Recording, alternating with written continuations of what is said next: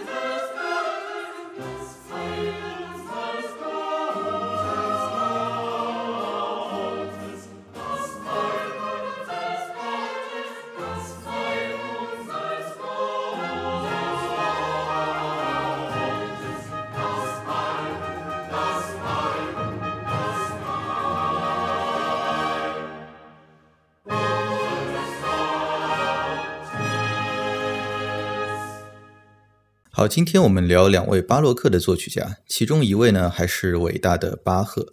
之前呢我们聊过他在科滕啊科腾那段时期创作了一大批如今被奉为圣经的作品。但如今如果咱们去德国朝圣巴赫，那最重要的一个目的地，它一定不是科腾，而毫无疑问呢一定是莱比锡。巴赫生命的最后二十七年都是在莱比锡的圣托马斯大教堂担任音乐总监，并且呢，在这里产出了大量的登峰造极的作品啊，可以说帮助巴赫在生前奠定宗师地位的啊，是他在莱比锡的这个职业。那而要说在音乐史上被封圣，则更要等到他去世之后很久了啊。那我们今天的另外一位主人公叫做泰勒曼，看这个家伙是谁啊？Who is this guy？相信现在如果。呃，随便抓一个乐迷，呃，让他说说巴赫和泰勒曼的作品，我觉得肯定很多人巴赫的作品可以说出一大堆，那么泰勒曼他就不一定能说出那么多作品。呃，在当今呢，的确巴赫的地位他是远远超出了泰勒曼，呃，人们都说巴赫是音乐之父。然而在巴赫生活的年代，那情况呢却是恰恰相反。那泰勒曼比巴赫年长四岁，但在当时呢，他绝对是个广受追捧的这样的一个人物。而巴赫呢，则有点无名小卒这样的意思。泰勒曼这个人，他在呃小时候，他也是很早就展露出了非常好的音乐才华。他无师自通，然后自学了很多乐器，包括所有的键盘乐器、小提琴、呃 viola da gamba，还有竖笛、双簧管。我也是非常佩服啊，就一个人能这么小就自学这么多乐器，而且玩得这么溜，对吧？啊，这样一位有着出众能力的音乐家呢，他自然也受到了当时很多剧院啊，还有教堂抛出的橄榄枝。那么，在他四十岁直到最后八十六岁去世的这四十六年时间里呢，呃，他在汉堡的那个职位可以说是登上了人生巅峰。他担任了五个教堂的音乐总监，然后担任了汉堡歌剧院的掌门人。同时呢，我在这里呃给大家说一个有趣的事实，一个 fun fact。呃，泰勒曼创作的作品呢，它实在是数目非常庞大。那么他至今呢，仍是那个吉尼斯纪录，就是所创作作品最多的音乐家的保持者。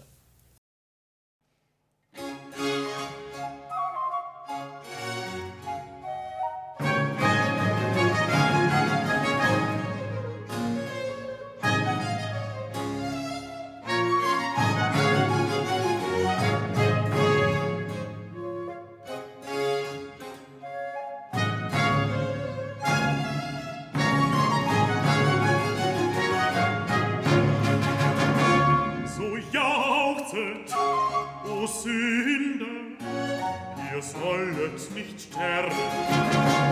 Seid Engel, seid mir. Und was? Kinder und Erben, seid Erben des Herrn, das gewährt euch der Sohn. Seid Erben des Herrn, Erben des Herrn, das gewährt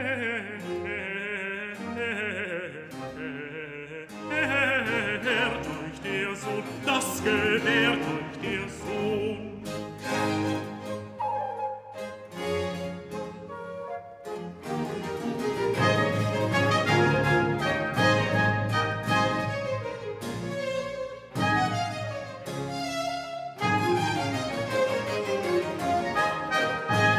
So jauchzet, so jauchzet, ihr sollet nicht sterben, seid er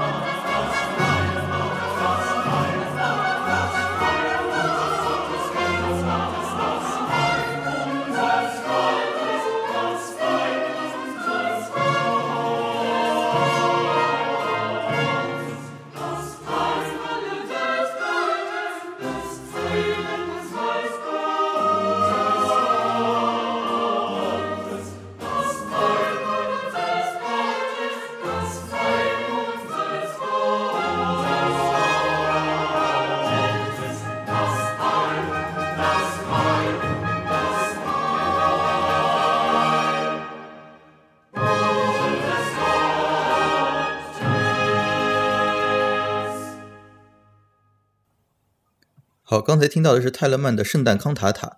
呃的最后两首啊，呃，巴洛克时期的作曲家他们有两种挣钱的方式，一种呢就是在宫廷里面取悦贵族啊，另一种就是在教堂里面呢取悦教会。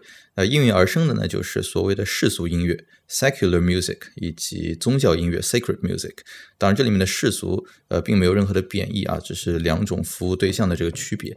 在教堂里面当音乐总监呢，尤其是在音乐传统卓有声望的那些教堂，可以说是真的是你所谓的音乐家的职业巅峰啊。当然，同时也意味着大量的工作，包括为教堂的大大小小的场合作曲，呃，管理乐队啊，管理合唱团。啊，排练这个指挥仪式上的等等的这个演出等等。你刚才提到泰勒曼在汉堡同时身兼多个教堂的音乐总监啊，同时还是汉汉堡那个叫俄式歌剧啊的这个总监，可见这个人多能扛啊。呃，对，这家伙其实他就是工作狂。那这个时候呢，就出现了这样的一个情况啊，曾经在莱比锡和泰勒曼共事过的，但是局语不断的一个人叫哭恼啊，他是那个莱比锡圣托马斯的那个呃乐长，他呢去世了。那库瑙去世之后呢，空出了这个圣托马斯大教堂的这个乐长这样的一个职位。恰逢当时在汉堡的泰勒曼对自己的工作薪酬不是很满意啊，莱比锡呢又向他抛出了这个橄榄枝，于是泰勒曼说：“好啊，这个钱多我就来啊。”但是泰勒曼不愧是当时德国音乐版图里真的红得发紫的这个大咖啊，呃，汉堡为了留住这个泰勒曼，也是用银子表达了诚意啊，所以泰勒曼后来呢，他就没有去莱比锡。啊，于是呢，莱比锡他又向另外一位 underpaid 的一个音乐家啊抛出了橄榄枝。啊，这个音乐家呢是在就达姆斯塔特啊 Darmstadt 的一个叫 Graupner 的一个人。啊，据说这个 Darmstadt 当时宫廷呢，他削减音乐生活上的这个支出。啊，这个 Graupner 也是身为宫廷乐长，反而还被欠薪啊，这个薪资都发不出来，家里还有老婆孩子要养。啊，我也是非常能够 relate 这种焦虑啊，呃，于是呢，他就写了一个 这个圣母颂。啊，他写了个圣母颂，就拿去面试莱比锡的这个职位，而且呢还成功了啊。莱比锡说好，你来吧。但是呢，这个 Darmstadt 方面呢也也不愿放人。啊，想办法把拖欠的工资呢都给付了，而且还跟这个 g o f 呢说，就是 OK，以后我们就算解散了乐团，我们保证给你饭吃。啊，这下呢，这个 g o f 呢就做出了一个无业中改变了音乐史的一个动作。啊，他向莱比锡呢推荐了一个名不见经传，但是 quote 特别靠谱啊的一个音乐家，那就是约翰塞巴斯蒂安巴赫。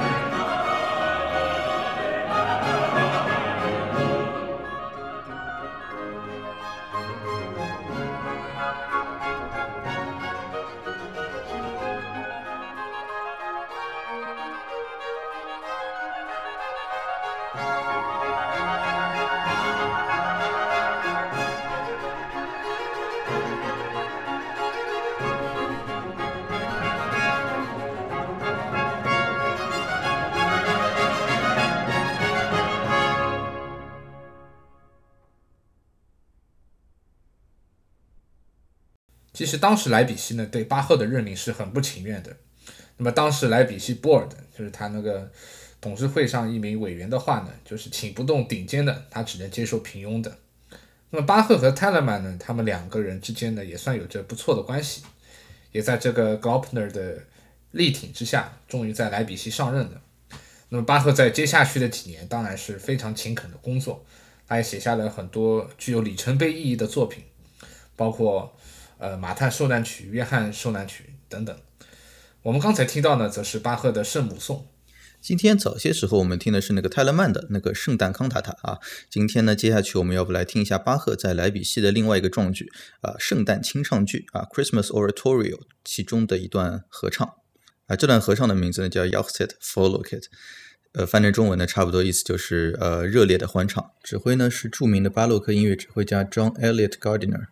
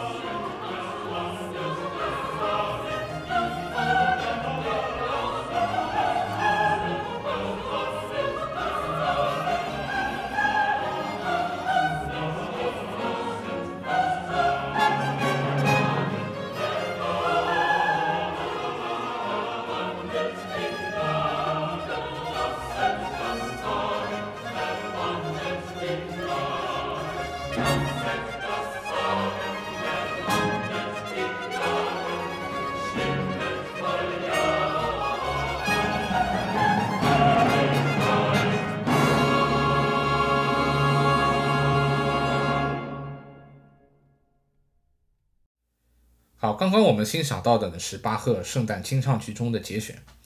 那么巴赫在最后，呃，莱比锡的圣托马斯教堂的职业生涯里，他创作了《圣诞清唱剧》这部鸿篇巨制。其实这部作品它整个时长它长达三个小时。呃，巴赫呢就把它分成了六段 Sacred Cantata，就是宗教康塔塔。然后每段音乐呢，它都分别描绘了基呃基督诞生时它不同的场景。那巴赫在巴赫的时代呢，其实这六段 Installments 就是这六段。它的呢康塔塔呢，它都在圣诞节到呃主显节，就是一月六号的不同日期上演。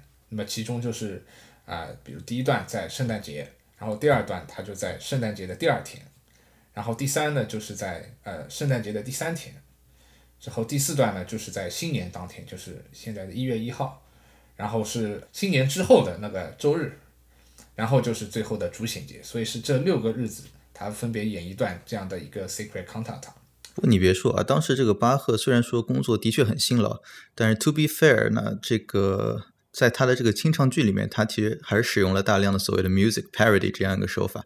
啊，这什么手法呢？简单来说就是自我抄袭，啊，大师的抄袭不能叫就 plagiarism，只能叫 parody。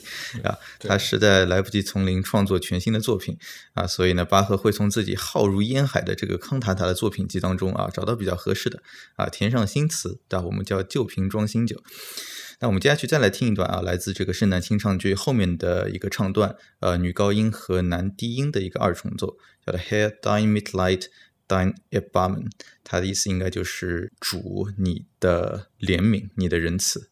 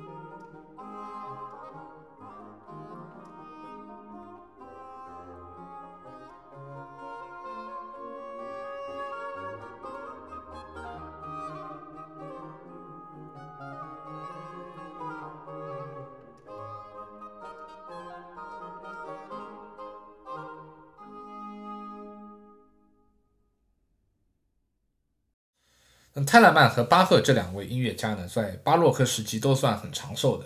那巴赫活了六十五岁，而泰勒曼则活到了惊人的八十六岁。那他们俩生前呢，都一直有着非常不错的友谊。泰勒曼还是巴赫的一个儿子 C.P.E. 巴赫的教父。他们死后呢，都逐渐被人呃淡忘。但巴赫去世七十多年之后，那么莱比锡的新星门德尔松，那么他的外婆就送给他一份非常特别的礼物。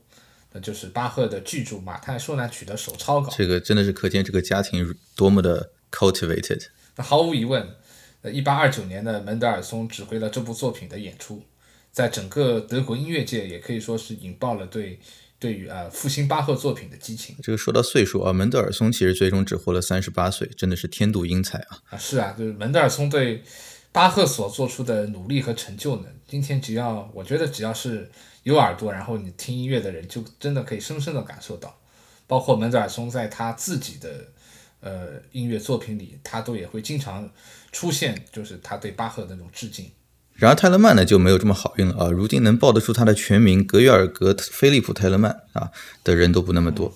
呃，Ken，你觉得为什么泰勒曼没有得到像巴赫这样程度的一个复兴呢？其实我觉得很大程度上也主要是在十九世纪，就是随着这个门德尔松不断的挖掘巴赫的作品呢，然后人们呢他就人们当时的人们其实对于巴赫的音乐审美，他有一种热潮，就是会对于巴赫非常的那种热捧，然后然后就是形成了一种偏见，然后就觉得泰勒曼的创作了那么多的作品，可以说是海量的作品，不见得每一个质量都那么高。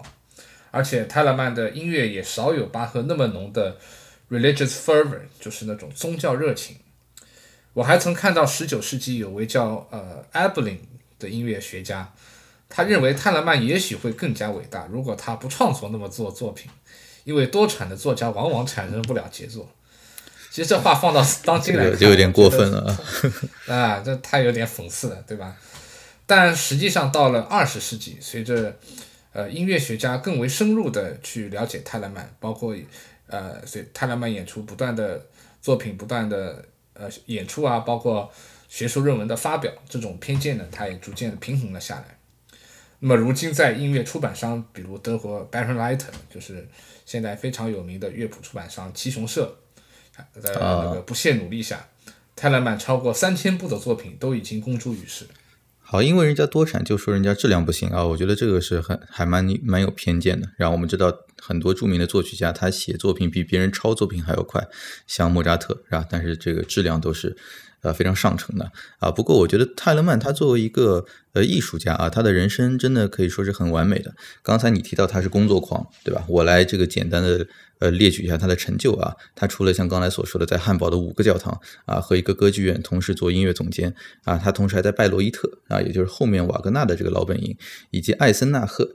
也就是巴赫的故乡啊，他在这两个地方的宫廷呢兼职啊，还与巴赫和亨德尔等保持着友谊啊。他创办了德国的第一家音乐期刊啊，《Musical Journal》啊，呃，并与一些很有才华的这个年轻作曲家一直保持通信，其中呢就包括他的这个教子 C.P. 巴赫，呃，他还教作曲啊，他还写诗，他甚至还操持园艺啊，一直到了八十多岁，他依然是一名很活跃的作曲家，甚至在去世前不久啊，一七六七年的时候，还有呃迹象表明他的研究最新的这个音乐风格啊。近年来呢，对泰勒曼的这个作品的兴趣呢，也的确是呃开始有所抬头。那今天的这个最后，我们来欣赏一下泰勒曼的呃餐桌音乐啊，Tafelmusik 里面的 D 大调中曲啊，顺便祝各位圣诞快乐。